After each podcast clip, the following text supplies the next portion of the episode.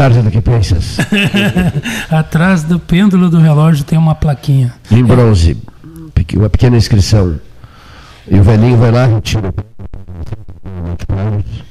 e surpreende-se com o que diz atrás do pêndulo. É mais tarde do que pensas. Não vale para um jovem de 28 anos de idade que hoje já conseguiu alcançar esse número, 8 mil lojistas atendidos todos os meses, né, pela Melhor Envio, 130 mil fretes mensais, mais de 100 mil lojas cadastradas, né, que somam mais de 1,6 milhão de, de envios em todo o país. Exatamente. Meu Deus, de onde, de onde tu tiras tanta energia, tanto entusiasmo, tanta capacidade de trabalho? Método de trabalho, né? É fundamental, né? Ah, com certeza. Método e de um, trabalho, né? Um time muito, muito capaz também, né? Determinação. Uhum. Uh, é, lá no começo a gente teve muita, muita insistência, obstinação ou cabeça durice, uh, pra, porque a gente não desistiu, né? A gente teve muita, muita chance de desistir no começo e continuamos mesmo assim. Mas hoje a gente segue crescendo no ritmo que a gente cresce, uh, porque a gente tem um, um, time muito bom mesmo por trás, trabalhando todos os dias e com, com liberdade para fazer o máximo que eles podem. Né? Uh, duas coisas. Eu queria que tu falasse, porque o Daniel falou uma coisa agora muito, muito clara, assim. É muito difícil de entender o que é que vocês fazem, né? A gente só sabe que vocês facilitam a vida das pessoas, mas não sabe de que forma. Uh, o, que, o que é uma startup? Pelotas virou um polo de startup, né? Tem muitas.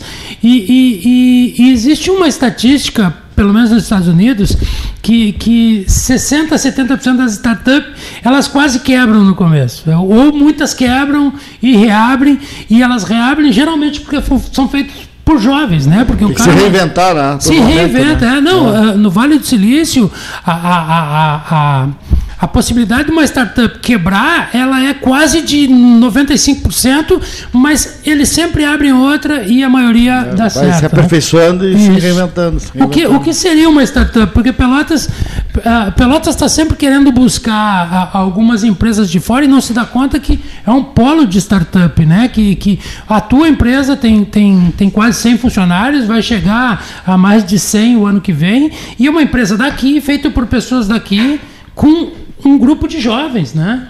Sim. É, é, sobre essa estatística, primeiro, é, eu acho que é bem isso mesmo, uns 90% ou mais vai quebrar.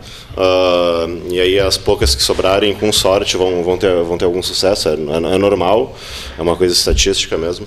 E o que é startup? É uma, uma empresa nova, uma empresa nascente, geralmente com base tecnológica, uh, que tem um novo modelo de negócio, que está tentando buscar um, um, um, modelo de negócio sustentável para ela, porque é uma, ela é uma coisa diferente, que não existe, não, não, nunca existiu nada que nem aquilo, e ela tenta tá, tá, tá tentando achar a forma de, de se manter em pé. Uh, o melhor envio, uh, por exemplo, que a gente faz é intermediar fretes de correios e transportadoras privadas para lojas virtuais. Uh, a gente é um, um intermediador. Uh, quem acessa o site do Melhor Envio e faz uma cotação, faz um cálculo de frete, vai achar muito parecido com um Trivago, um Decolar, só que de fretes, porque a gente calcula os fretes e mostra várias opções de serviço. mas esse não é o único jeito de, que tem para se usar o Melhor Envio. Você também pode usar por integração e a gente tem APIs que conectam uh, umas 40 empresas, plataformas diferentes aqui no, no Brasil, né? Então tem formas diferentes de usar o melhor envio.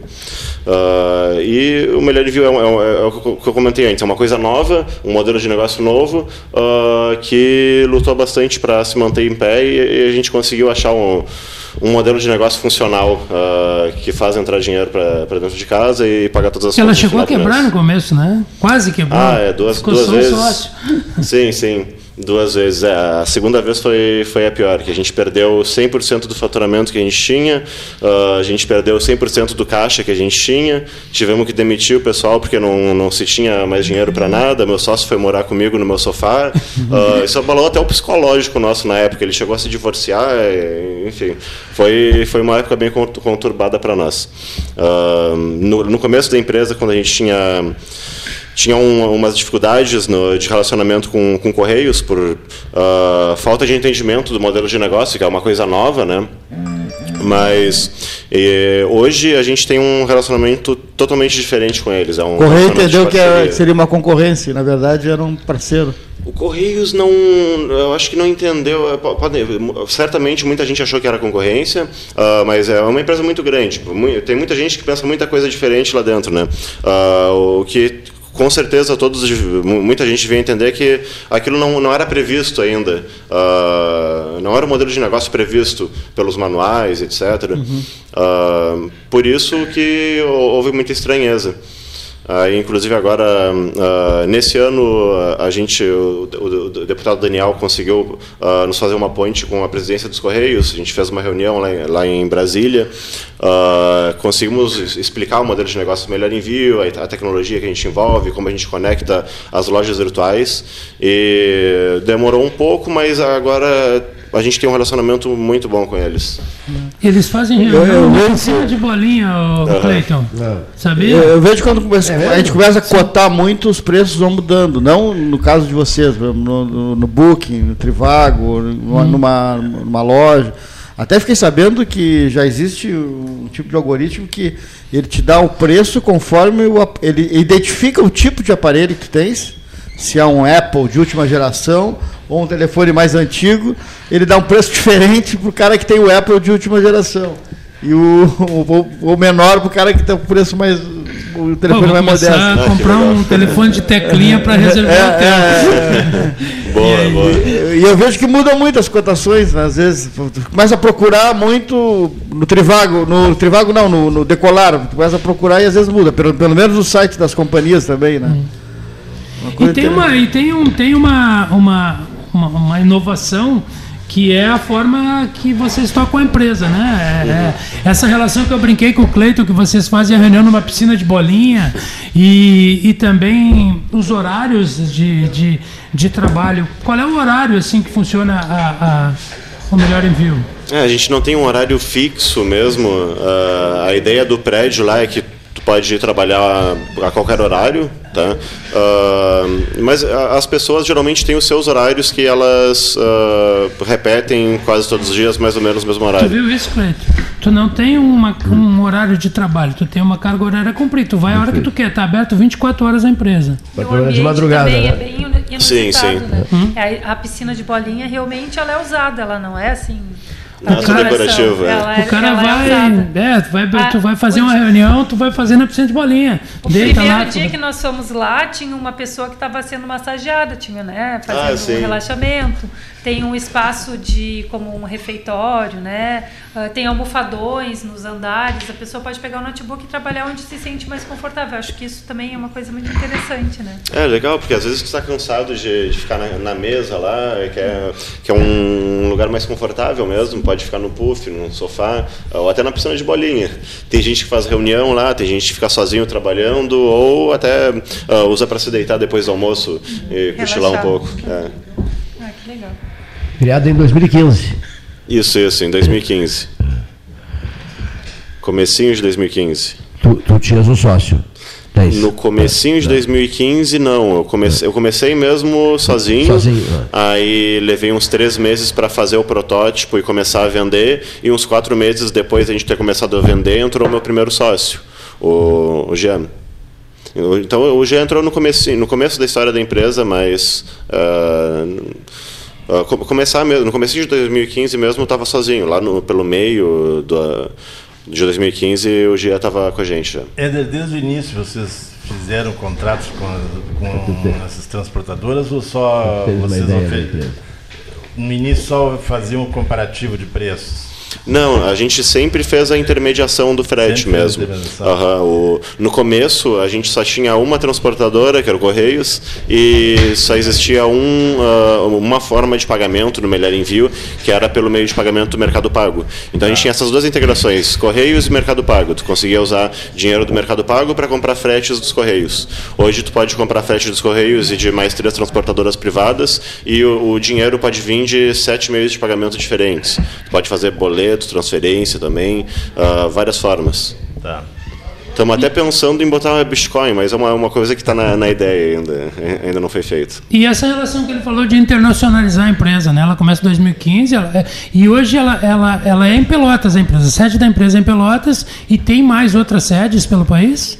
Uh, sim, a nossa sede é aqui em Pelotas, uh, daqui que a gente atende todos os nossos clientes que estão espalhados por todos os estados do Brasil, uh, inclusive a maioria deles está lá em São Paulo, não é, não é, aqui no Rio Grande do Sul, aqui a gente tem uma, uma parte pequena dos nossos clientes mesmo, mas sede, sede mesmo a gente tem aqui em Pelotas e lá em São Paulo a gente tem duas posições num, num coworking que a gente usa para trabalhar quando a gente está por lá.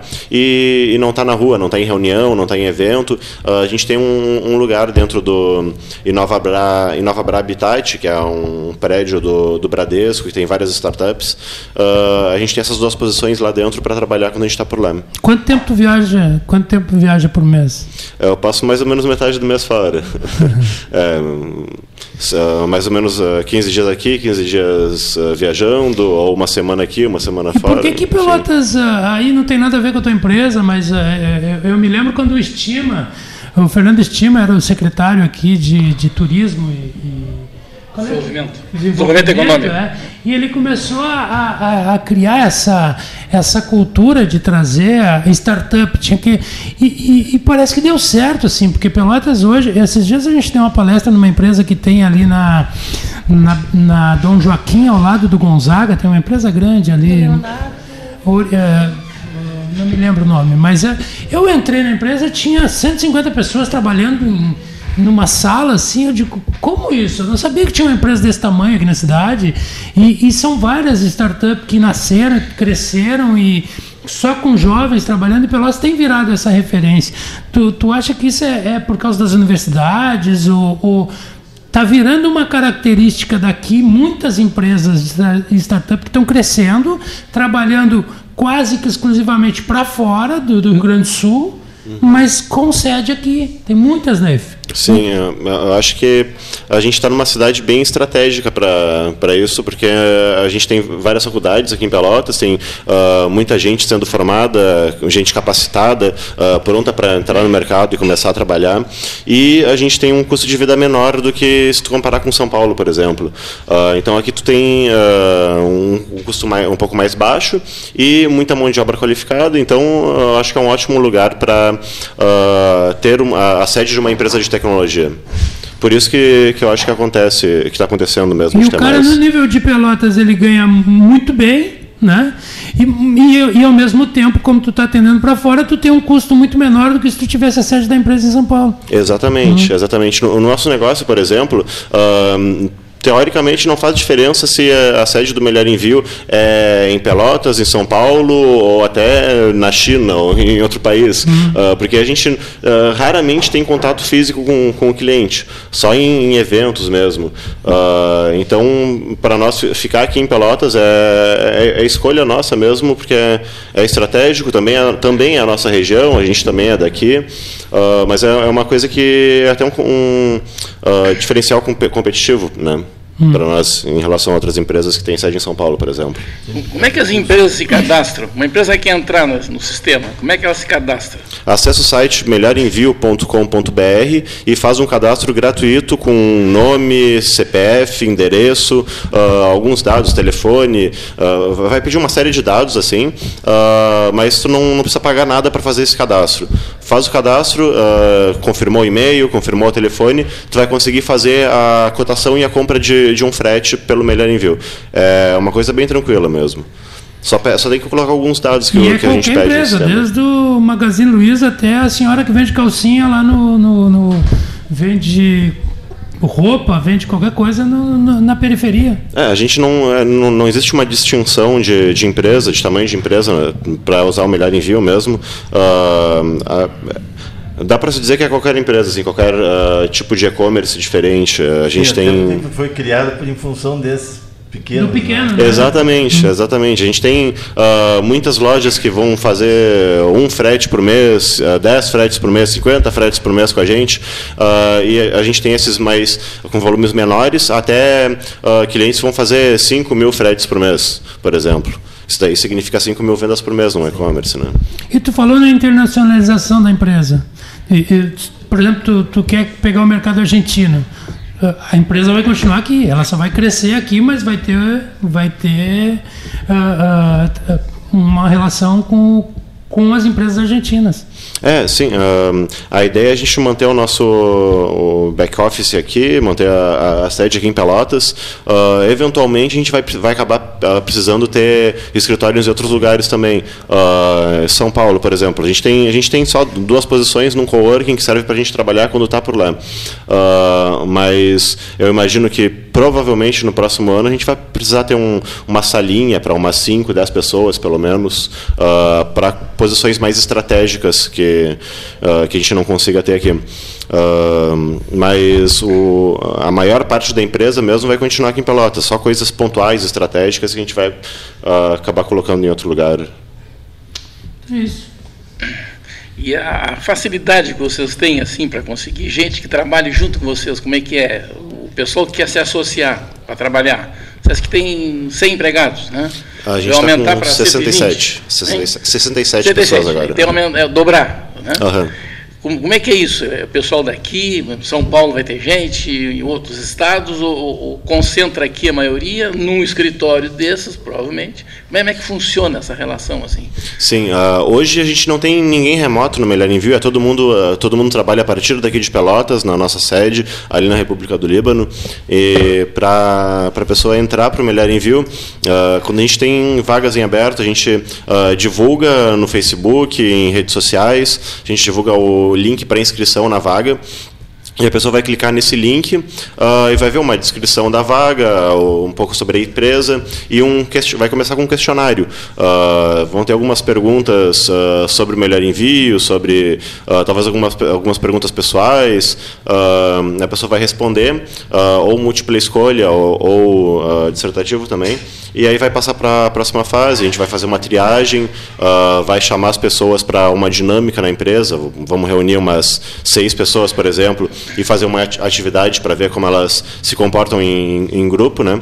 E aí depois disso a gente parte para a entrevista individual uh, e aí a pessoa é, entra para o melhor envio. É mais ou menos assim o processo que a gente tem hoje. Eu vejo uma coisa para além da própria empresa, uma coisa interessante, que quando a gente diz, eh, se diz assim, tecno, as tecnologias novas, né, vão terminar eh, fazendo desaparecer empregos, trabalhos, né? Uhum. Mas vão surgir outros.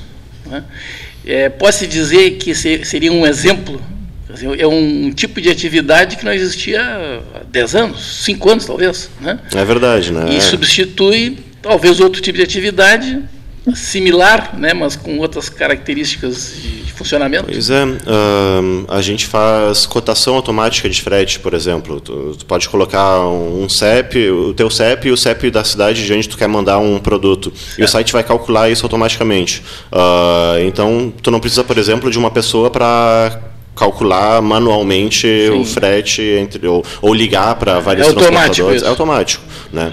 Uh, isso daí é, é, feito por máquina, né? Se, se, eu acho que não se existia a função assim de, de, pessoas calculando manualmente o frete ou ligando para transportadoras, isso desapare vai desaparecer vai, vai, vai, diminuir, né? Uh, em, em, contrapartida, a gente tem um aumento do número de programadores, pessoais que atendem Sim, os nossos clientes, né? Uh... Sabe, eu, eu, uso um exemplo. Uhum. e, e dez anos atrás, com certeza, não tinha é, nada disso. Né? Eu, é, porque a gente costuma é, ouvir essas coisas, né? Ah, essas novas tecnologias vão fazer desaparecer emprego, gente desempregada. Bom, então eu, eu uso um exemplo assim, mais primitivo. O pessoal que fazia maracha nas plantações de arroz, né? Uhum. Hoje não tem mais maracheiro, né? Aqueles ônibus que levavam 200 pessoas para lá para Santa Vitória do Palmar, pra, na, na época de, dessa construção, dessa, dessa infraestrutura para plantar o arroz, né, CMA, plantar o arroz. Né, desapareceu, mas por outro lado surgiram outras tecnologias que vão precisar de outras pessoas, que naquela, naquela época sequer existiam pessoas com aquela habilidade, porque Sim. não existia o, o, o, fato em si, né, não existia eh, uma internet, um sistema de, de computação, sei lá, coisa. Então, o que se percebe é que esse tipo de atividade ela vai substituindo né, usando as novas tecnologias, né, as, eh, as áreas de trabalho, os tipos de trabalho, de atividade, o que é positivo. É, Porque sempre aquele melhorando. medo, aquele receio, né? De que bah, agora vai faltar emprego, vai faltar isso, imagina, o computador faz o trabalho da gente e tal. Não, não. né? Ele é uma, um instrumento que as pessoas vão usar para facilitar as suas atividades. Vai mudar apenas o modo de trabalhar. né? Exatamente. É uma análise que eu sempre faço, e eu ouvindo vocês falar, me passou isso na minha. Mas já existe uma estatística que, que, que mais de 70% dos empregos que existiam na década no início, eu não estou falando de 50, estou falando de 90, não existem mais. Quase É, 70% dos empregos que existiam na década de 90 não existem mais. Ou se transformaram em outra coisa, né? Por exemplo, o fotógrafo. O fotógrafo hoje é muito mais que um fotógrafo. Ele filma, ele edita, ele, ele É faz uma verdade. série de coisas. Eles, e tu tem que.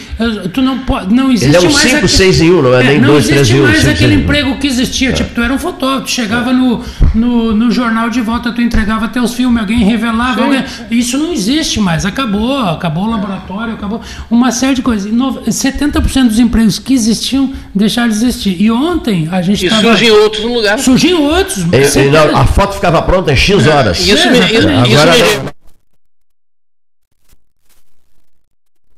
dos empregos ah, ah, que não existiam, eh, eles supriram com empregos novos, A né? diferença é a qualificação. E aí as pessoas Exatamente. que não têm qualificação ficam fora do mercado. E uma coisa. É, Tu vai saindo de um trabalho mais manual para um trabalho mais intelectual, mais, intelectual, criativo, né? Ah, com, com a ajuda da tecnologia, né? É, eu diria que é um trabalho mais eh, qualificado, eh, menos manual, mas não tão menos, né? Mas menos manual, mas que de qualquer maneira eh, todas as pessoas em qualquer situação, mesmo os maracheiros, teriam condições de aprender isto, né? sim. Quer dizer, é uma questão apenas de eh, proporcionar às pessoas eh, conhecimento nesse novo tipo de atividade. Ponto número um. Ponto número dois, isso é uma ideia minha, né, que com isto, com, essa, com esse avanço das novas tecnologias, as pessoas vão precisar trabalhar menos. Portanto, elas vão ter mais tempo para fazer aquilo que é o destino da raça humana, que é ser feliz e se divertir. É, e- e- Não é trabalhar. Construção pessoal, né? Que, que teve uma época ah, que, que a gente está falando com um menino de 28 anos que é um empresário, né, mas que a gente notou na nossa geração que é porque nós passamos pela fase de transição, né, Neif? A gente, eu, eu, eu dentro de um jornal ah, foi um absurdo. Eu comecei a fotografar em preto e branco e acabei fazendo a foto digital. Essa transformação, e tu te permitia te transformar, porque houve uma resistência do maracheiro que não queria eh, dirigir a, a, a, a, a máquina. Porque ele dizia, não, é assim que eu fiz a vida toda. E essas pessoas saíram do mercado. E elas não se deram conta que empresas como a tua estavam vindo. Sabe, eh, eh, esses dias eu estava em viagem e sentou ao lado um senhor que eh, trabalhava com barcos de pesca. Né? E ele dizendo que ele estava tinha se deslocado para um, um outro estado, até ele estava em Santa Catarina nessa época, né? Se, se lo- deslocado porque os empregos que estão oferecendo para ele aqui né? eram com eh, barcos que usavam uma tecnologia tão alta que ele não tinha condições de trabalhar. Mas aí tinham outros locais que tinham barcos que ainda não estavam usando tecnologia, e bom, aí então era necessário. né? Então, esse, esse, essa desacomodação, né, em busca de uma nova acomodação, uma reorganização, na verdade, né, isso é algo que eh, não é na minha geração, na tua, porque eu sou bem antes da tua, né? Somos uma geração depois, talvez. Mas é nessa, nessas transições, assim, é que a gente vai percebendo, né, a diferença que é é entre. É, quando eu tá tinha lá, quando eu tinha lá é eh, a idade eh, desse rapaz, 28 anos, eu tenho mais do que o dobro da idade dele, né? Então, quase o triplo, na verdade. Então, eh, naquela época, e eu comecei a dar aula, a trabalhar, Chega, era giz e tal, e quadro, e a gente ficava eh, com uma uma- um aparelho respiratório entupido de giz, né? era uma coisa assim. Bom, foi indo, indo, indo, e eu penso assim hoje, os professores hoje, fazendo uma, uma, uma correlação até com, com a nossa conversa, né? os professores hoje, eles têm a mesma importância, continuam tendo a mesma importância, só com uma tecnologia disponível que permite ir muito mais adiante Sim. do que permitia a mim, por exemplo. né? Quer dizer, eu tinha que comprar uma enciclopédia, era o Mirador na época, Caldas ao Leste, aquelas vocês nem sabem o que é isso, né? Mas tinha que comprar uma enciclopédia porque era fundamental né, eu ter livros ali, 200 livros, né, que eu nem sei o que eu vou fazer com eles lá, vou presentear já, metade já presentei, né, porque tudo que está ali eu dou um toque no, no, computador ali e aparece aquilo. É, mas existe, que era. Eu, eu, dou aula hoje na Universidade Católica e o professor ele adquiria o conhecimento e levava o conhecimento em aula e o aluno ele recebia esse conhecimento porque não tinha acesso a toda a informação. E hoje em dia tu é quase, o professor é quase um mediador, porque o cara, o, o na sala de aula, o cara passa o tempo todo duvidando de ti, confirmando se é. tu está falando a verdade. É só, só uma, uma, coisa diferente aí no que está dizendo, né? que na verdade o professor, o que ele tem que fazer é, permitir, é facilitar e determinar a construção do conhecimento. Sim. Né? Então a informação que ele podia levar é muito menor do que hoje se disponibiliza, né? É, e hoje tem tudo no, no YouTube também, por exemplo. Sim, sim. Coloca qualquer tópico. Agora não adianta E aí entra o professor, mas as tecnologias vêm ajudando muito algumas profissões, muito, muito, muito, muito, né? E vem permitindo o surgimento de outras e qualificando as pessoas. E aquilo que parece ruim, de fato não é. As pessoas têm que se qualificar, ótimo, né? Se eu preciso qualificar um soldador, como aconteceu aqui quando é, Rio Grande tinha aquelas, sim, é, sim. A, aquelas construções navais ali, todas tiveram que é, dar cursos de solda. Né? Quer dizer, existiam soldadores aqui, mas não para aquele nível, aquela, aquilo que se, que se exigia no momento. Né? Então, o que, que aconteceu? Foram qualificar as pessoas. Né? Quer dizer, elas podem aprender, assim, qualquer pessoa pode aprender. Ninguém, ninguém nasce sem saber nada. Começa por aí e a gente pode aprender tudo.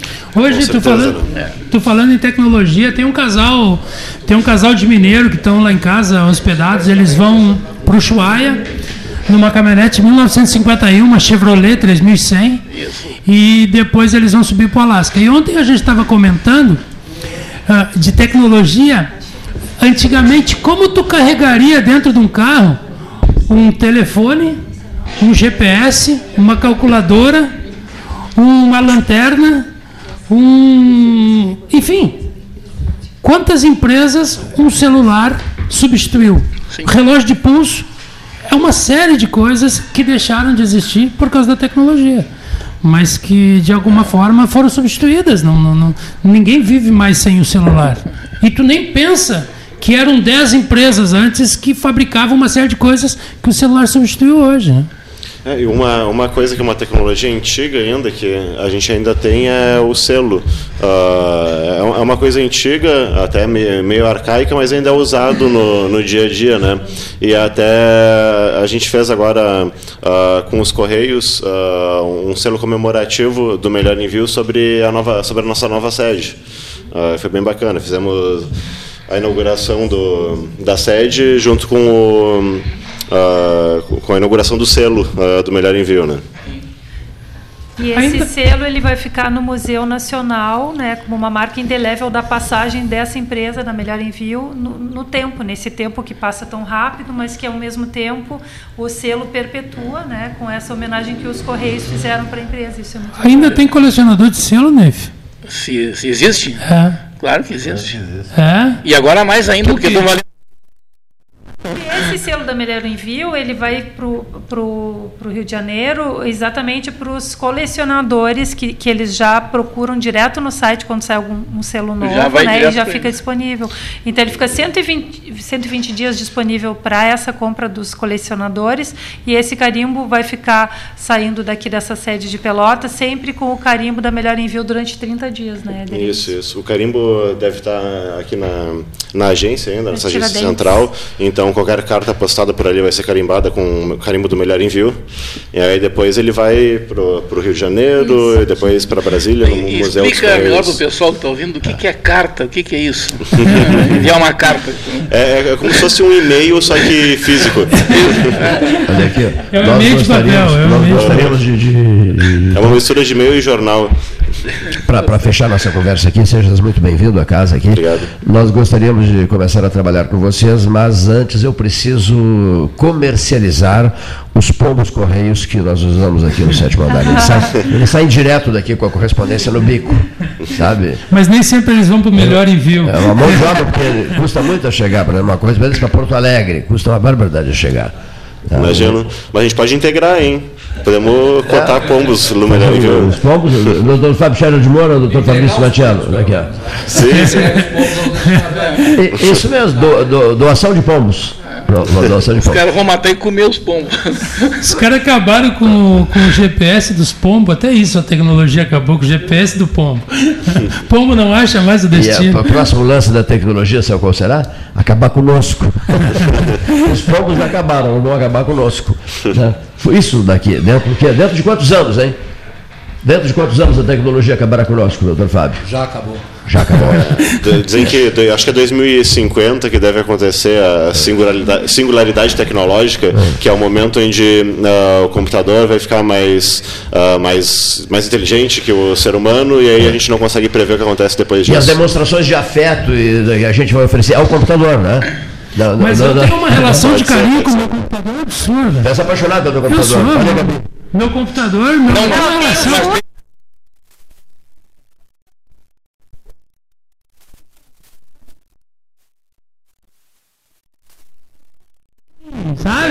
Mas Tu- tem, tem assim, Em 50, É verdade, anos, né? É em verdade. 50 anos tu terás um computador de estimação. Claro. Ou tu vai ser meio computador. Pô, que barbaridade, meu Deus Ciborgue. do céu. Pra mim chega, né? Aqui, ó. Tô pronto pra ir embora. Não, se parar pra pensar, a gente já é meio ciborgue. já.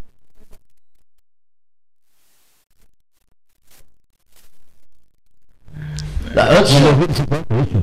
Não, não. 2070, é isso ou não? Não, eu lembro, da, eu lembro dessa data de entendi, 2050. Ah, tu é. falaste de 2050. Isso, Muito isso. bem. Acessibilidade dos computadores mais que o ser humano. Olha aqui, ó. Isso, Serão mais é que- mais, mais, mais inteligentes que os, que os, que que os e aí, a humanos. tá? partir disso, ah, o ser humano não, não vai ser mais o ser humano que vai, desenhar, que vai projetar o computador. Sim. Porque o ser humano é burro se comparado ao computador, né? Sim. Vai ser um computador que vai projetar o próximo computador mais inteligente que ele. E aí, por isso, vai ficar cada vez mais inteligente, mais rápido. A gente não consegue prever o que acontece depois disso, né? Existirão advogados ainda? Antes. Olha aqui, ó. Não, para aviação, não vai precisar de. É Não possível. precisa. Não, já não, não precisa, mas, mas para. Só pra gente não se Decolagem. sentir Porque ninguém se animaria a voar num voo sem, sem piloto. Exatamente, é. exatamente. precisa sem necessidade de piloto. Mas tens razão, ninguém entraria no avião, né, que nem no automóvel sem motorista, né? Um avião sem piloto. As pessoas teriam. Não, Aí já, já, Eu, eu andei no nos Estados Unidos. já- Eu andei no. Nós não, mas Gente. em breve, logo, logo não vai ter mais Uma vez eu fui para a cabine de comando num, num voo de Bangkok no tempo da Varig ainda. E fui para a cabine de comando. Pousou em Nova Delhi. Não, não, não, não, não. E ele. sucesso. E o piloto.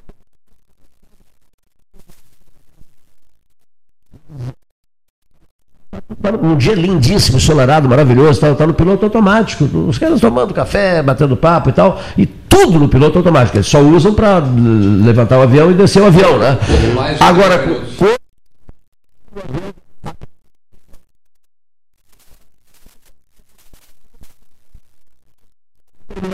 Um grande avanço além desse, projetado para o ano 2050, tens? Tens algo a a registrar? Não. Olha. ah, Bem cedo. Não sei dizer. Olha aqui, ó.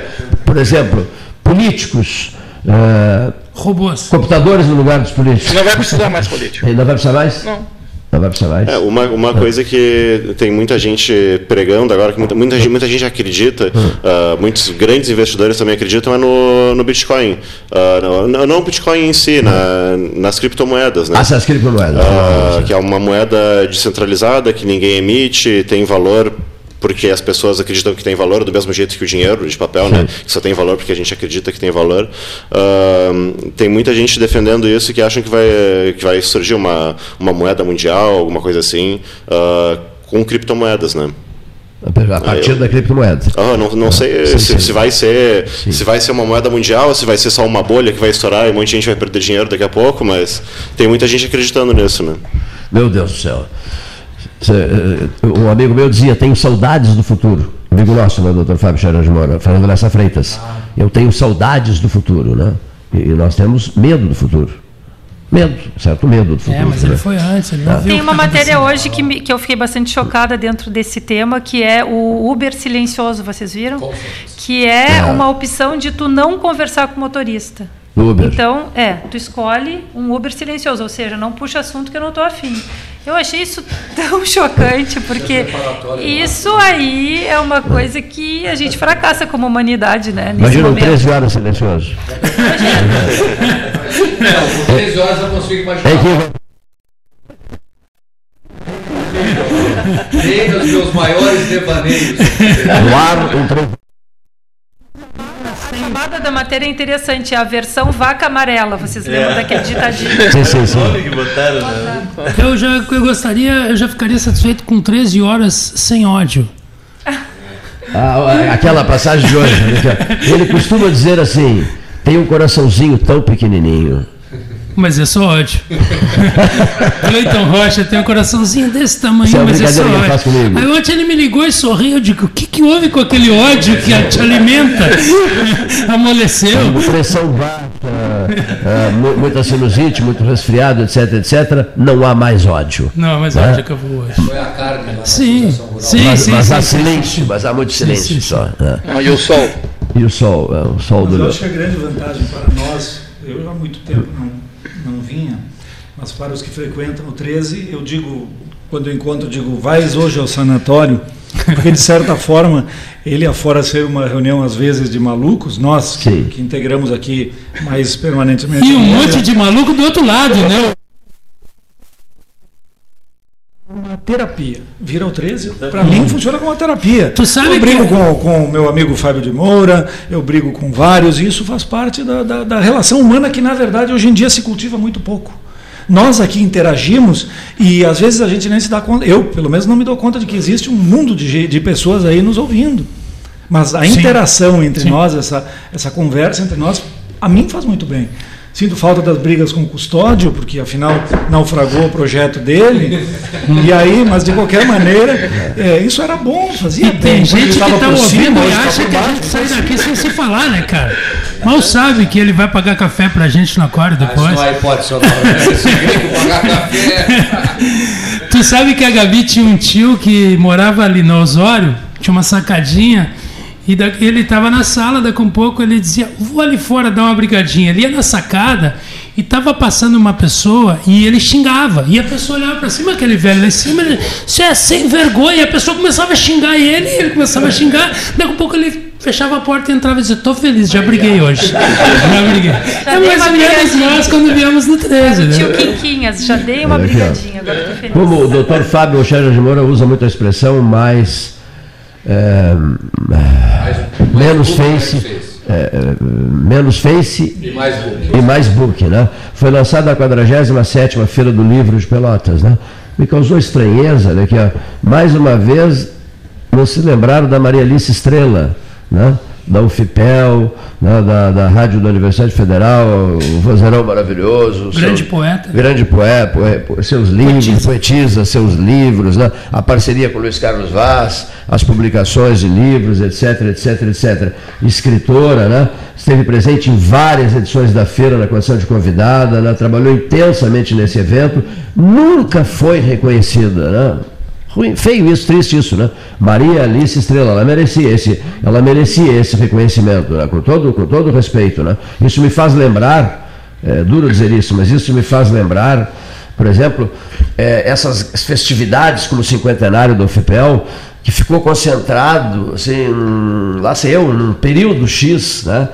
do ano tal ao ano tal, mas na verdade é do ano 1969 ao ano 2019. A FURG fez isso muito bem. Montou uma comissão de festejos, Fundação Universidade do Rio Grande, de 10 em 10 anos, Lauro. Né? Fazer uma pesquisa sobre os 10 primeiros anos da FURG. Quem foi que botou, deu a vida pela FURG nos 10 anos seguintes, nos 30, nos, os 40 e para os 50. Pesquisaram, não de ficar concentrado em períodos de reitoria X ou Y. Está entendendo? Vamos lá, que fossem duas reitorias. Não sei se foi isso só. Talvez tenha tido mais. Só que houve muitas reitorias nesse período todo de 1969 a 2019. A FURG merece todas as homenagens possíveis, porque a FURG mandou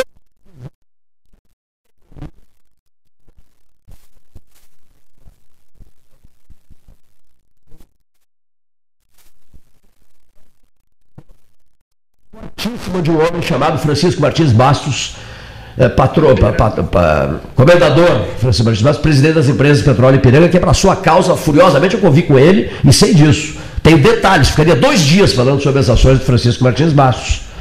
Entendeu? Então, faltou isso, eu acho. E em relação à Feira do Livro, pelo amor de Deus, está faltando. Pessoal da Feira do Livro, não sei nem quem é, não, sei, não sei nem quem é, a 47 feira Feira do Livro, o trecho está à disposição aqui, tudo, como sempre esteve. Mas é preciso olhar pessoas que se dedicaram à história, à história da própria feira, aos livros, né? enfim, que ofereceram a vida para isso. Né? E, e entra ano, e sai ano, e entra ano, e sai ano, e as pessoas nem sequer são lembradas. É triste isso. É o registro que eu estou fazendo aqui. Me sinto no direito de fazer esse registro aqui. Me sinto o direito de fazer, porque eu conheço o trabalho dela, o trabalho dela maravilhoso. Eu queria ouvi-los também e agradecer o nosso visitante, que fica convidado, o Éder Medeiros, para voltar aqui, quando desejar. Né? Sinta-se em casa aqui, Éder. A, a nossa... Obrigado, Cleiton, mais uma vez pelo espaço. E vamos embora, né? Vamos seguindo vamos o nosso então. rumo. Já almoçaram? E estão convidados para conhecer a empresa. Caso queiram fazer um 13 horas na piscina de bolinha, seria incrível. seria ótimo mesmo. Né? Estamos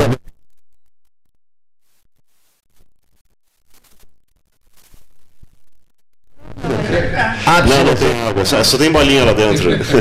Não é bom.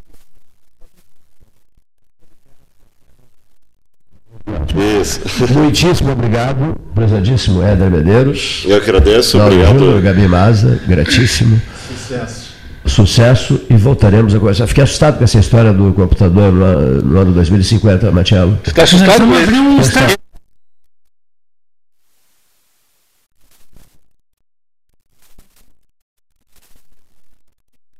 Entra num aplicativo, briga com alguém, fica bem. Acabou. Não,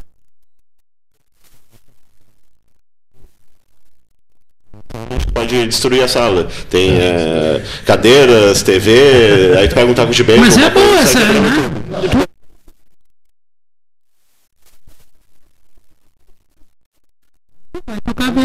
Mas é uma, uma boa ideia aí, tem mercado. No Facebook. Tu acha que já existe? é, mas no Facebook tu briga com um parente, bom é brigar com estranho.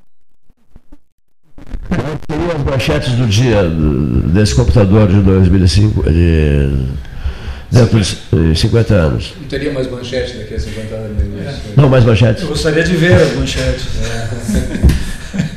As pessoas perderiam interesse por, por, notícias, por exemplo? Mas já não perderam?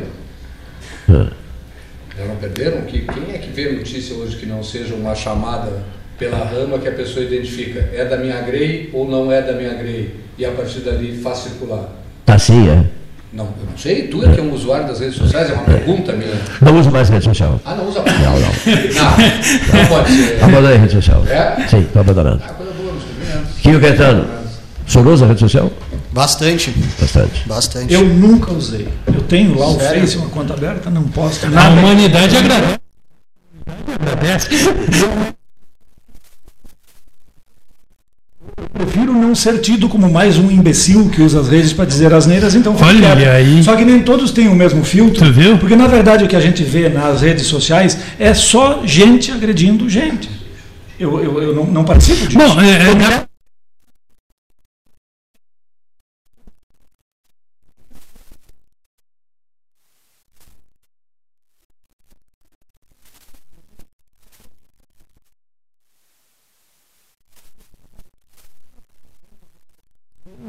infeliz com um problema sério. Tira.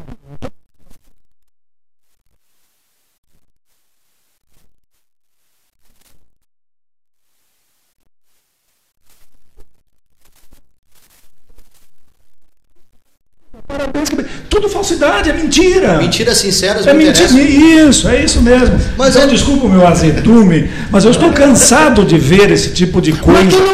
Não, não, não, não. Como é que...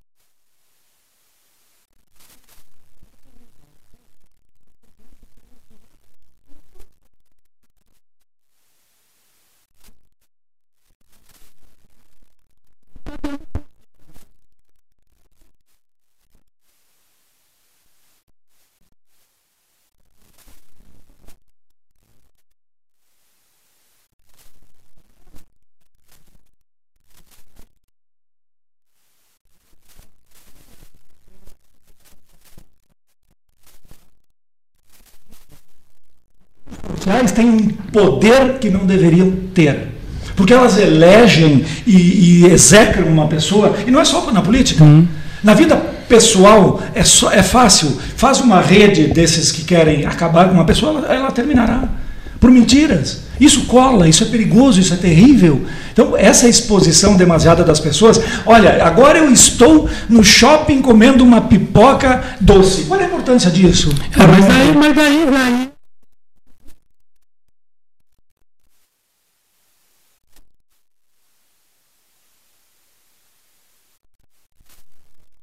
No, num restaurante fazendo, fazendo check-in no restaurante Isso, tal. qual é a Que coisa mais babaca, o que, que eu tenho que ver com isso? Mas isso não é check-in. Tudo Isso... gente Não, mas é que eles fortes, botam, né? eles botam tem muita rede coisa. Não, mas é um restaurante.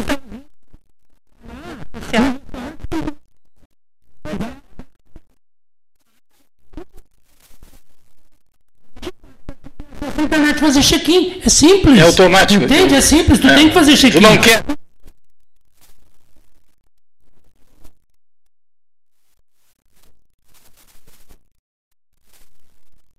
Tradicionais que faziam a mesma coisa. Hoje eu prefiro muito mais ver um Facebook das pessoas que são felizes ao tempo todo do que pegar as mídias tradicionais, que é só que se tu pegar o jornal praticamente só só Eu trabalhei na né? Zero Hora 20.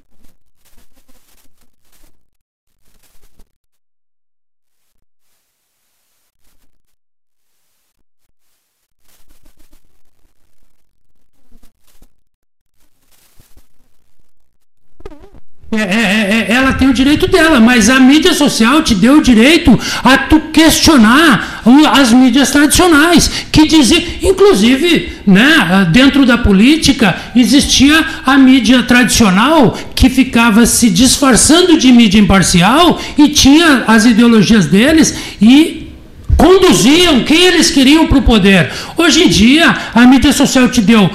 as- tanto que as mídias tradicionais tiveram que assumir quem social eram. continua-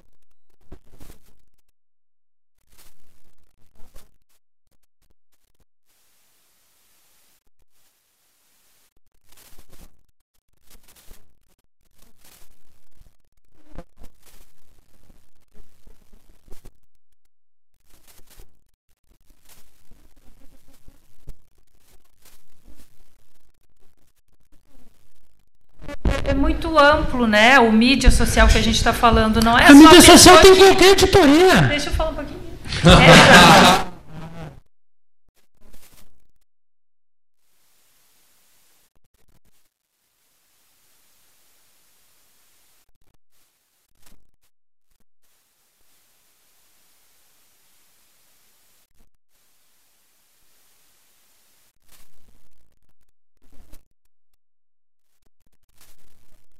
É, entender. Por exemplo, tem. ah, vou dar um exemplo que não é esse da pipoca, enfim. Um projeto ah, como o nosso da ah, Expedição Fusca América. Como é que ele ganhou visibilidade? Como é que ele teve todas essas mídias, mais internacionais até do que no Brasil? Através da mídia social. Por quê? De início, talvez assim, a, a, a, comunidade aqui não acreditasse tanto que o Fusca iria para a Rússia. E através das mídias sociais, uma agência russa viu a- a informação e buscou e disseminou. E, e vários outros exemplos. Esse é um exemplo de um, de um projeto que é nosso, enfim. Mas várias outras coisas estão acontecendo em função desse lado ah, produtivo da mídia, que não é só essa coisa da vaidade, que realmente existe, mas eu acho que isso sempre existiu. Sempre e talvez existiu. E as exacerbou, pessoas né? não tinham É. o espaço. Realmente, tem muita gente que não, não tem sentido para seguir, mas tem muita coisa muito interessante em todos os segmentos, literatura, ah, qualquer segmento que a gente tenha ah, apreço, por exemplo, gosta de velejar, ou o teu hobby é fotografia, enfim, tu tem a capacidade de estar em contato com coisas que antes a gente não tinha ah, como estar, né? Então, isso realmente facilita, mas claro que, obviamente, que a, a simplorice existe em qualquer meio de comunicação. É que as, as pessoas estão se apropriando da mídia. Isso é- antes a mídia ela tinha um, um, um local, né? Isso. E tinha um dono. Agora, agora não, as pessoas se apropriam da mídia. Bom, Exatamente. as redes sociais, eu não digo só todo todo o sistema de informação da internet todo, que se tem acesso, né, ele vai gradativamente selecionando, e aí isso a ideia não é minha, mas é, é, selecionando o tolo do não tolo, o imbecil não imbecil. É um processo de seleção. Né? Se a pessoa coloca uma bobagem ali né, e não consegue sustentar a bobagem, né, bom, ela ganha um, é, um ponto ou dois pontos, a menos ou a mais. Né? Bom, ou por outro lado,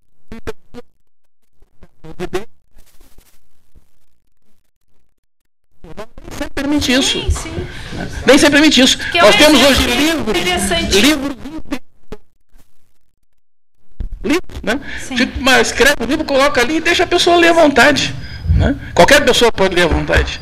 Isso acontece. Antes não acontecia. Agora, fazer o bom uso ou o mau uso disso pode ser de cada um. Exatamente. Cada um. Para mim, as redes sociais elas têm um caráter de seleção natural.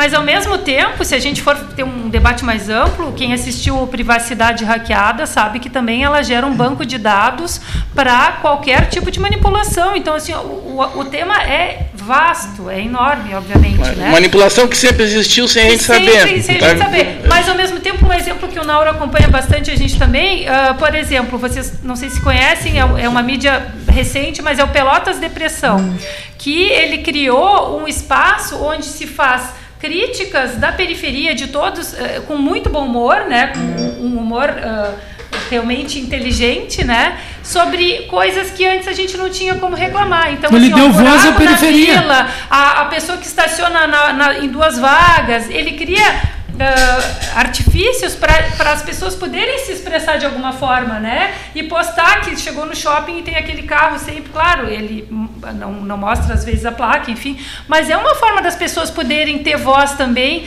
de forma né, mais representativa do que realmente é. Antes a gente não tinha isso, tu escrever para o jornal, se saía na carta do leitor, enfim, onde é que tu te, expre- te expressava Por exemplo, tudo que está se dizendo aqui está na internet. Gabi, agora eu, eu tenho que pedir para parar porque o Cleiton precisa chamar os comerciais. Mas a última palavra é minha, então boa tarde, pessoal. Obrigado pelo espaço. Muito obrigado. Muito obrigado a vocês. Obrigado. É, manchetes políticas do dia, é, antes do, antes do intervalo comercial. As vocês estão acompanhando o noticiário político do dia? Acho que o tema é a- sai, não sai, entra, não entra do PSL do senhor presidente da República. Né? Porque ontem nós chegamos a dizer que ele, presidente da República, tinha saído, estava saindo, mas não saiu, né? anunciou o ingresso em um novo partido que seria criado Sim. pelo primeiro pai. O presidente do PSL, o Luciano Bivar, anunciou que o presidente estava desligado do partido, mas depois não sei o que, que eles se lembraram que isso foi colocado em suspenso. Bom, no Rio Grande do Sul, as dificuldades todas, né? Com, com a exposição feita e vem sendo feita nas manifestações que o governador vem fazendo, eh, na medida em que o Rio Grande do Sul está enterrado em dívidas, né, São Leif, né? É. Ele não consegue eh, melhorar a situação de, de- de- da folha do, do pagamento, do- do- tentar, tentar, tentar normalizar Uma coisa complicada, né? Porque é um processo de crescimento exponencial. E as soluções. Isso realmente é uma coisa complicada. Muito bem, vamos, Muito bem. vamos prosseguir. Tá? Como é que, vocês estão acompanhando isso? Está acompanhando? Rio Grande do Sul, folha, folha paga- pagamentos do funcionalismo, os atrasos, eh, a dificuldade de conseguir colocar em ordem os pagamentos, os- os- os- o- o- as manifestações feitas pelo governador, a reação que está, ocorre, está ocorrendo, e, fundamental, especialmente em Porto Alegre, né? As, eh, Eu acho que a gente vive. A grande massa dos Sim. servidores está lá. Né? E acho sempre bom lembrar, já, já só me interromper, que dizer, eu fui surpreendido com isso. O- a proporção dos servidores e dos gastos dos servidores que são destinados para a brigada militar e para a educação é assim algo em torno de 70, 80%. É impressionante, né? E a gente costuma tratar tão mal os servidores, né? Pelo menos sempre se trata o servidor como uma espécie de bode expiatório, né? O Estado vai mal, o problema é o servidor. A União vai mal, o problema é o servidor.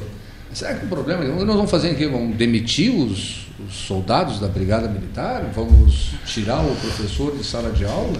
Se precisar mais ainda, né? Pois é. E quando eu vejo uh, o, o, o, quadro, esse acho que foi apresentado pelo, pelo governador Eduardo Leite, e que o teto do professor com 40 horas, com doutorado, não chega a 4 mil Não chega a reais. 4 mil reais. Olha, 4 mil reais é muito dinheiro. É. Isso eu não tenho dúvida nenhuma. Realmente é muito dinheiro e não há aqui nenhuma ironia. É muito dinheiro porque a grande massa não ganha isso.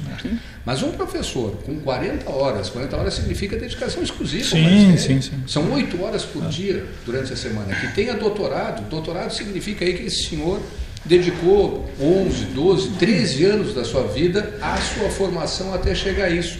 E no máximo Mais, da né, carreira. Fábio? é, eu estou botando por baixo. Estou botando por baixo. 9 mais 3, Tô colocando 12. 4, 4 e 4, né? Sim, mas, mas 9 do fundamental, 3 Ah, do sim, médio não, é são o conselho 12. da partida superior. Ah, tá, tá. Mais 12 e E- 24. E essa pessoa, no ápice da sua carreira, tem o, o chegar a ganhar 4 mil reais, É, tem alguma coisa É, vai que tá mal. um pouco dissonante. E o cara que dá notícia na televisão ganha 10 vezes mais do que isso.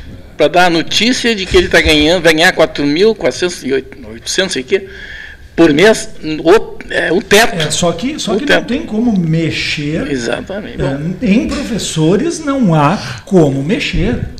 Já é um horror. Como se chegou a isso? Chegou-se por conta de décadas e décadas e décadas de uma estrutura que se mostrou atualmente viciada e que não tem como consertar cortando dos professores. Professor é uma classe eh, ultrajada, desprezada no país. Essa é a verdade. E por outro lado, desmotivada, não acaba não cumprindo a função para a qual existe, que é dar uma educação de qualidade na base para que a gente forme uma estrutura a ponto de educando uma geração inteira, chegarmos a adultos que sejam mais equilibrados do que nós do ponto de vista de convívio social. Então, eu não, não, não, não sei como é essa, não sei como isso evoluirá. Entretanto, não fui eu que disse que, que a solução estava pu- era possível, era fácil ou relativamente fácil e estava eh, na, na ponta da linha. Então, eu, eu não sei como vai resolver. Reconheço o esforço, não há dúvida nenhuma. Entretanto, também agora a justiça se faça. O ex-governador Sartori sempre falou das dificuldades que havia e disse: se fosse tão fácil, eu teria feito. Então, acho que hoje ele, pelo menos com a consciência tranquila, descansa, porque ele falou o que tinha que falar à época, dizendo: olha, eu não vou dizer para vocês que vou colocar salários em dia no primeiro ano, porque não é possível colocar salários em dia no primeiro ano. Mas o, o governador Eduardo Leite já abandonou a, a Não promessa? sei, só estou dizendo que cada vez Porque mais as parece. últimas que- vezes que eu o ouvi, ele mantinha ainda essa ideia. Eu não sei se eu me perdi ou não. É, mas uma coisa é, man- é, mas uma coisa é manter pelos meios apregoados e outra coisa é tentar pelos meios que nós vimos que não são ilícitos, que não são imorais, mas que contrariam aquilo que se disse, ou seja, a venda do Banrisul ou das ações do Banrisul não estava no script para colocar em dia funcionalismo. Já aproveitando a presença do Fábio aqui, eu queria saber se ele assistiu à entrevista do Gilmar Mendes no Roda Viva. Não, eu já, infelizmente, até gostaria de ter assistido, mas eu já há algum tempo abandonei o Roda Viva, Custódio. Perdi a paciência com aquele corpo. Eu não assisti também, de por isso que eu te pergunto, mas eu dito vi comentários, disse que, foi, que a entrevista foi impressionante, muito interessante. Ele, o ministro Gilmar Mendes está longe de ser um despreparado, né? Na, na área dele, ele é uma pessoa de primeira grandeza. Teoricamente, não estou falando aqui como pessoa, não. Estou falando aqui, teoricamente, é uma pessoa muito preparada. Mas não é. assisti. Eu, não assisti. eu- ouvindo aqui o Marcelo falar em relação à, à educação básica, que estava se referindo ele, há muitas décadas a educação básica foi atirada às traças. E, e os nossos eh, universitários, eles saem da onde? Da educação básica. É daí que eles saem. Ora, se nós tratarmos mal, e estamos tratando, os professores da educação básica, né, porque quando se fala em teto, fala-se em teto, mas isso aí é para poucos, né? É, seja doutor. Só vai ganhar mais ou ganhar menos, né? vai ter uma formação maior ou menor. Mas a pessoa.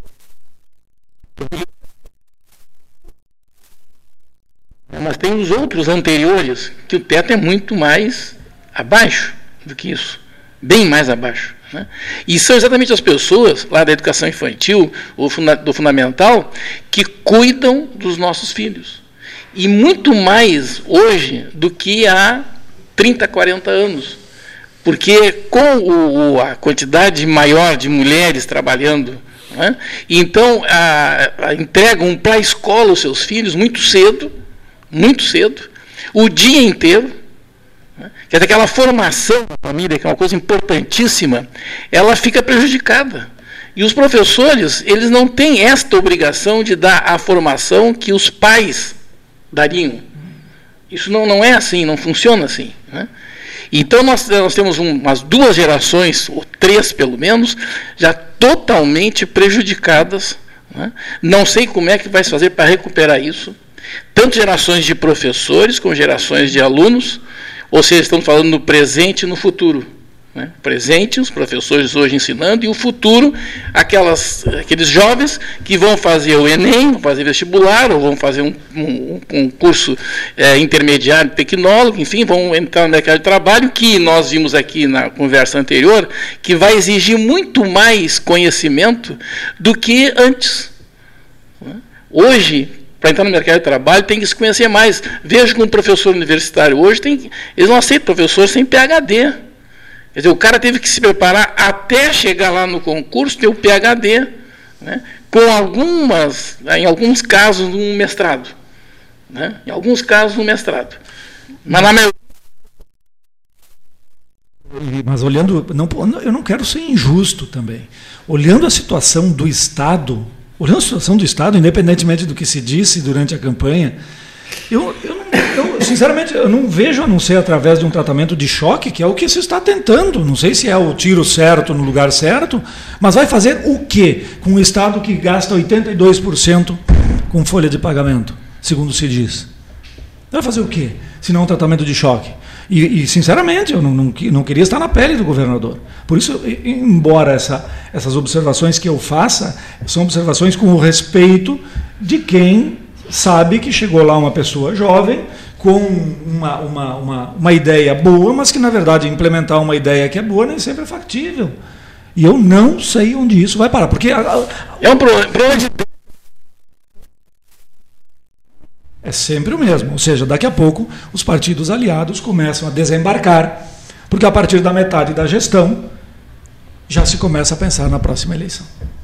E aí, meus amigos, o que era a situação passa a ser neutro ou passa a ser oposição. E então o filme Os se governos, repete. do ponto de vista do apoio partidário, é, eles duram dois anos. É, dois anos. Dois anos. E olha, o que é que acontece em todos os municípios, mas a gente tem aqui o nosso município. O que acontece? Vocês veem a mesma coesão do início do, da, da, da, do mandato? Não. Por que não a mesma coesão? Porque cada partido procura agora seus caminhos. Há uma eleição à vista, daqui a um ano, e os partidos buscam seus caminhos. É natural que seja assim. Ou a gente muda o sistema, ou então. É engolido por ele. Ou é engolido por ele, como diz o Neif me ajudando aqui. Então é difícil, gente. Não é simples, não. E, e, e, outra coisa, vamos buscar assim, eu entendo o esforço que fez a prefeita aqui, por exemplo, para pagar em dia o funcionalismo.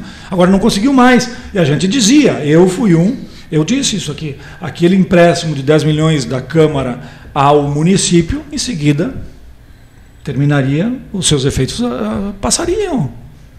E hoje não se tem solução. E o que se vai fazer?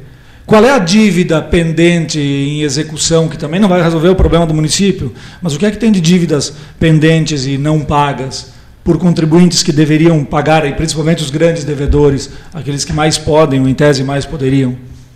Que às vezes são os primeiros que vão lá fazer campanha, juntamos, vão fazer. Uh, uma coesão pelo município, não vou dizer nome nenhum, nenhuma palavra de nenhum nome desses que sim, aparecem sim. por aí, para não parecer que estou direcionando. Nós somos primeiros lá, empresários ou sei lá o quê, vamos fazer agora isto, uma campanha por não sei o quê. É, muito bem.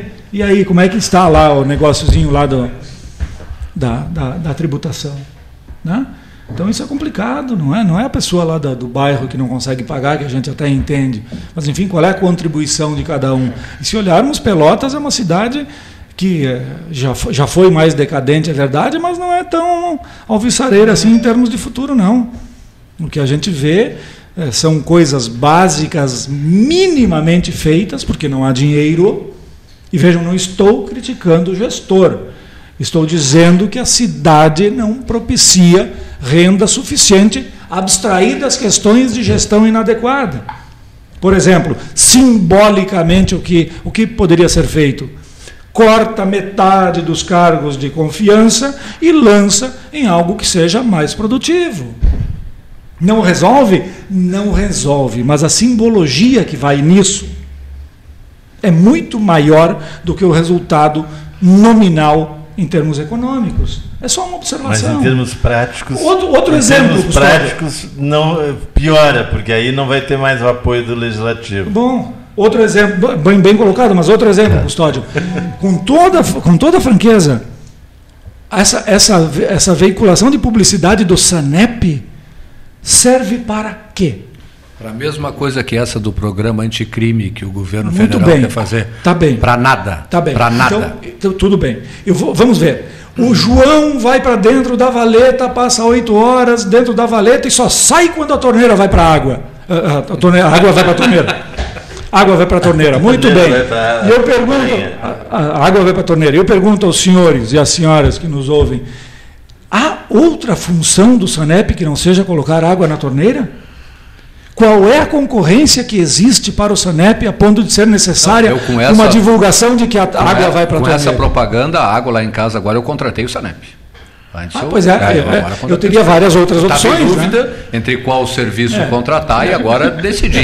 Vou usar somente a água É. do Sanep. Estou avisando os meus amigos também. Olha, o Sanep tem que ser o contratado na sua casa. Se dissesse assim, olha, vamos fazer uma campanha de tal coisa, então feche sua caixa d'água para o mosquito não entrar, para não termos doença, eh, cuide também para que as redes, onde houver vazamento, nos avise que nós vamos consertar. Isso é institucional, isso tem informação, isso tem um sentido social. Mas dizer nós vamos botar água na torneira, bom, gente, com todo respeito, outra vez, é uma, é uma crítica sim, mas não é no sentido pejorativo, não é zombaria, não é nada disso.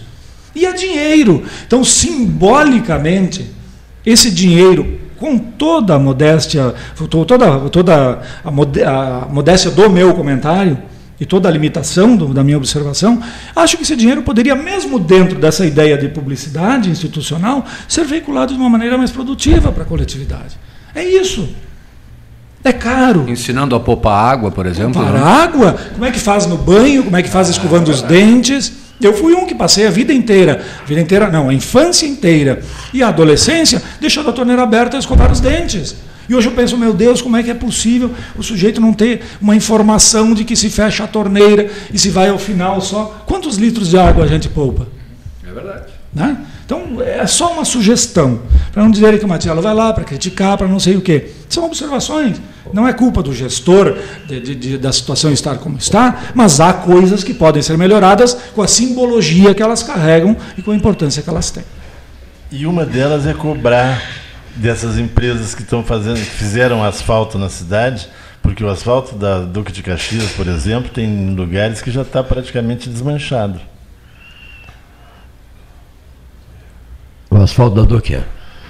Tem É, a Ferreira Viana, a Ferreira Viana também eu passo, uso muito a Ferreira Viana. Eu posso fazer um, um caixote assim, pequenininho, Sim, sim. que é Eu vindo né? cá, é, mas o teu foi muito longo, né? O teu não é um caixote, o teu é um container. é, É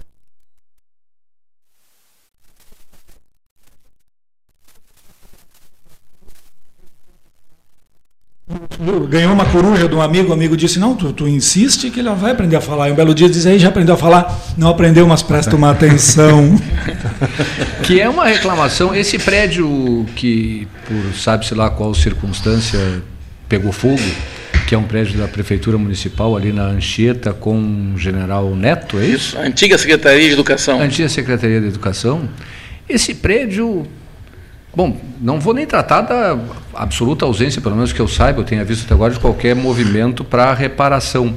Mas terminou com a calçada na rua Anchieta e os pedestres que vêm pela rua Anchieta são forçados a se jogarem no meio da rua sem qualquer proteção para os veículos que ali passam legalmente, mas passam em duas faixas. É inacreditável. Não há nada. A prefeitura fez um cercado em- terminando com a possibilidade de usar a calçada, permite que se estacione em frente ao prédio e permite que os pedestres transitem por ali, colocando em risco os pedestres, impossibilitando qualquer ideia de acessibilidade naquele ponto. Não há como uma pessoa, por exemplo, um cadeirante, circular por ali. E fazendo com que os automóveis também se vejam muitas vezes em situações complicadas, por os pedestres, claro, porque não tem alternativa, estão caminhando pelo meio da rua.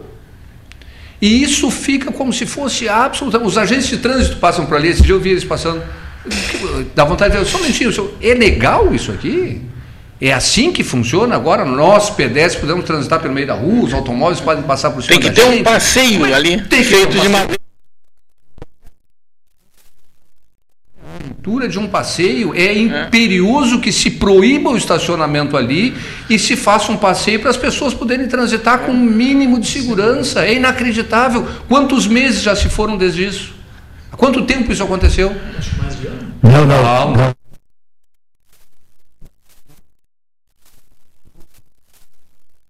Aquele de madeira, ninguém teve a ideia de impedir o estacionamento ali. O que está acontecendo? Por que esse desprezo com o, o- com o Aliás, pedestre? que é cobrado, né? Tu para ali e paga ainda. Além disso, ale- e eu não duvido que a motivação não seja essa. Seja financeira. Eu não duvido que a É, eu motivação não sei, seja mas essa. a gente tem que pagar. Era esse o meu pequeno caixote. Caixotinho. Caixotinho, caixotinho. Subiu no caixote.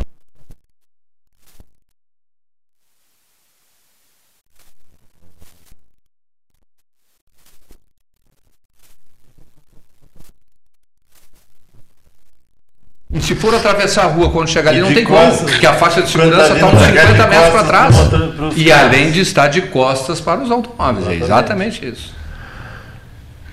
Muito bem, olha só aí. Dia de franquezas. Container e caixote, né? Container e caixote, é verdade. Agora, eh, as coisas se complicam quando os caras fazem a. preparam todo um projeto de, de economia, né, aquelas políticas econômicas, para depois ver como é que vão encaixar as- a- os professores, né, o cara da segurança, como é que vai encaixar o de quem vai cobrar o imposto não vai. Quer dizer, fazem o contrário. né? Quer dizer, é como se dá um, um, um pires para uma pessoa, sabe? Pires é aquela palavra que não tem plural, né? Tá. Ela, ela é um plural. Um ela, pir, um é um pir, pir. dá um né? pir. Então,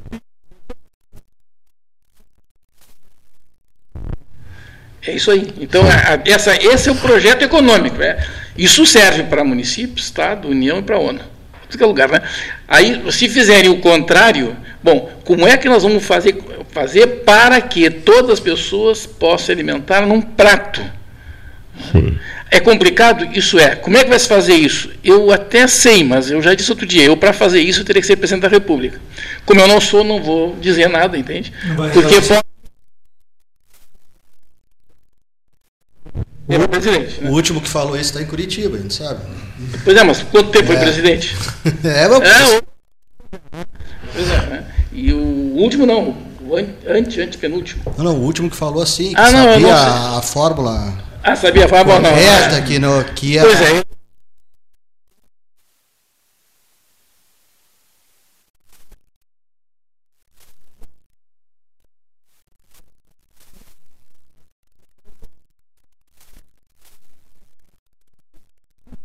É,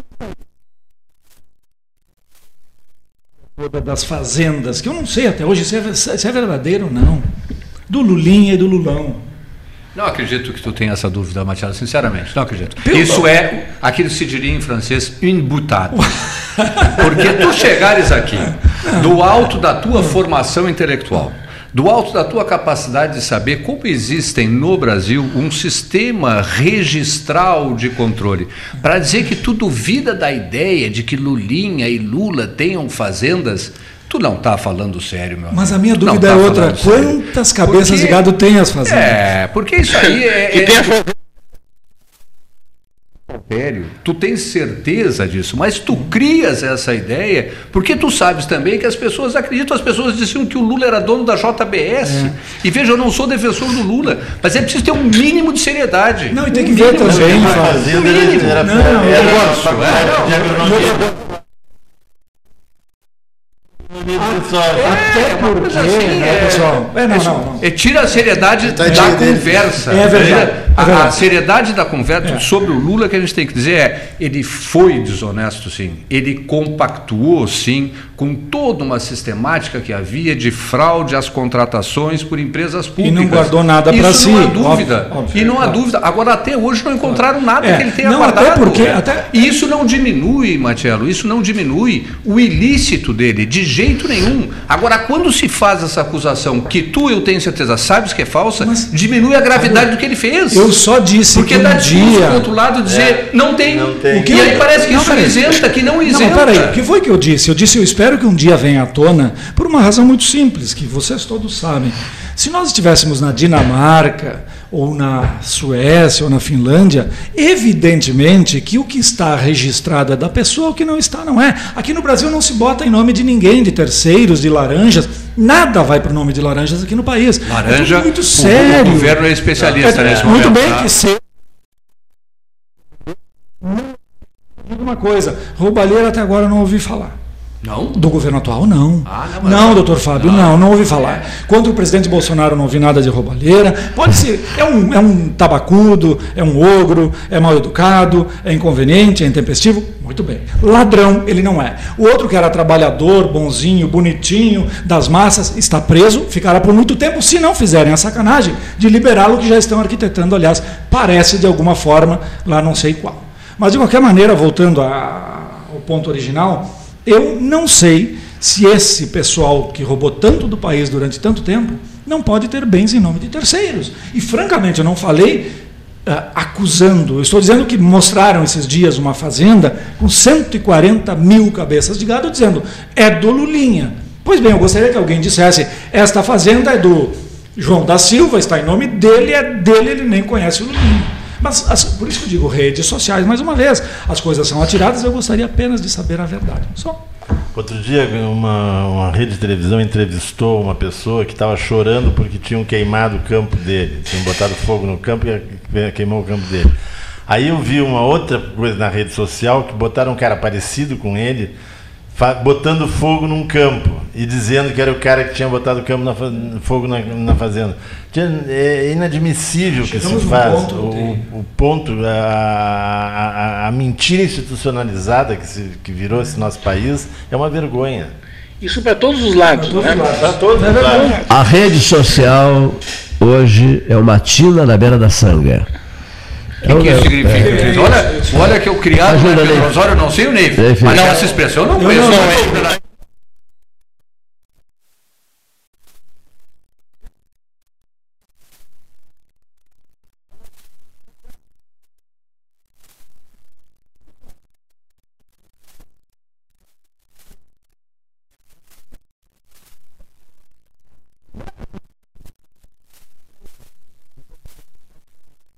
Não, Noite.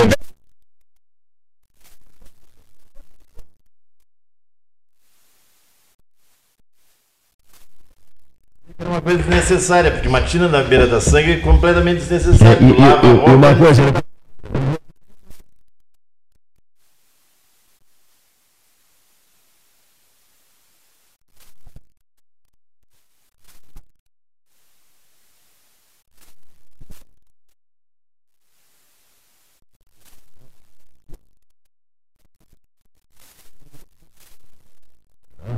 Que, que esse programa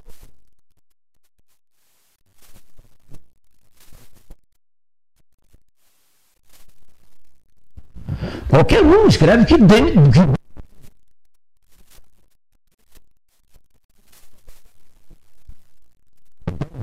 que- O problema é a democracia, não é as redes. Mas aí a pessoa assina ali. Tá o nome dela, é ela que está falando, dá para os amigos dela. Gente. Ela escolhe mal os amigos. Mas, mas ela.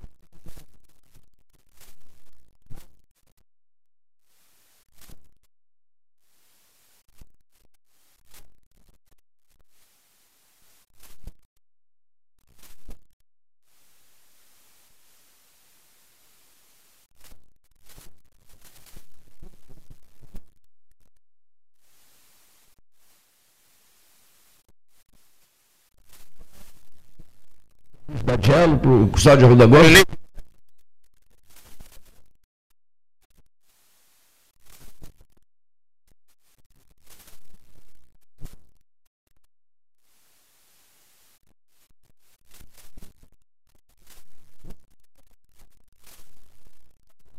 nada de matéria, avalia o grande jurista, o grande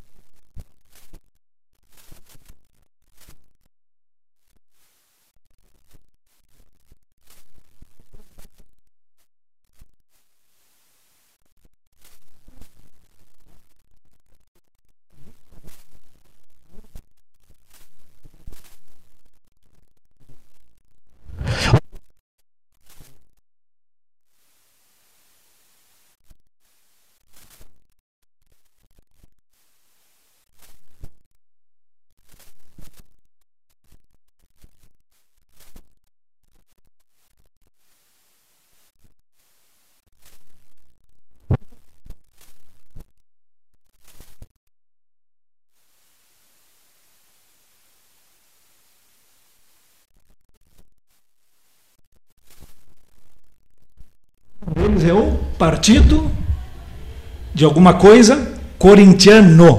Que horror, meu Deus. Corintiano. Meu Deus do céu. Né? Eu não me lembro qual é a letra do meio, nem qual é o. Coração é partido- corintiano. Não, PCC. Partido da Unidade Corintiana. Partido do Coração Corintiano. PCC.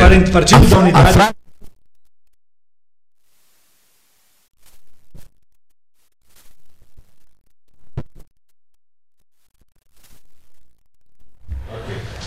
O partido é